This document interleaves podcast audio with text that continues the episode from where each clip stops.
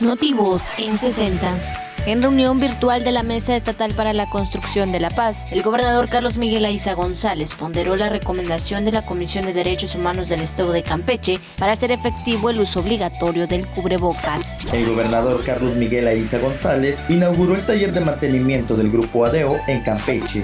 El Departamento de Vectores y Zoonosis realizaron la intervención mediante nebulización espacial y acciones de saneamiento en el municipio de Candelaria.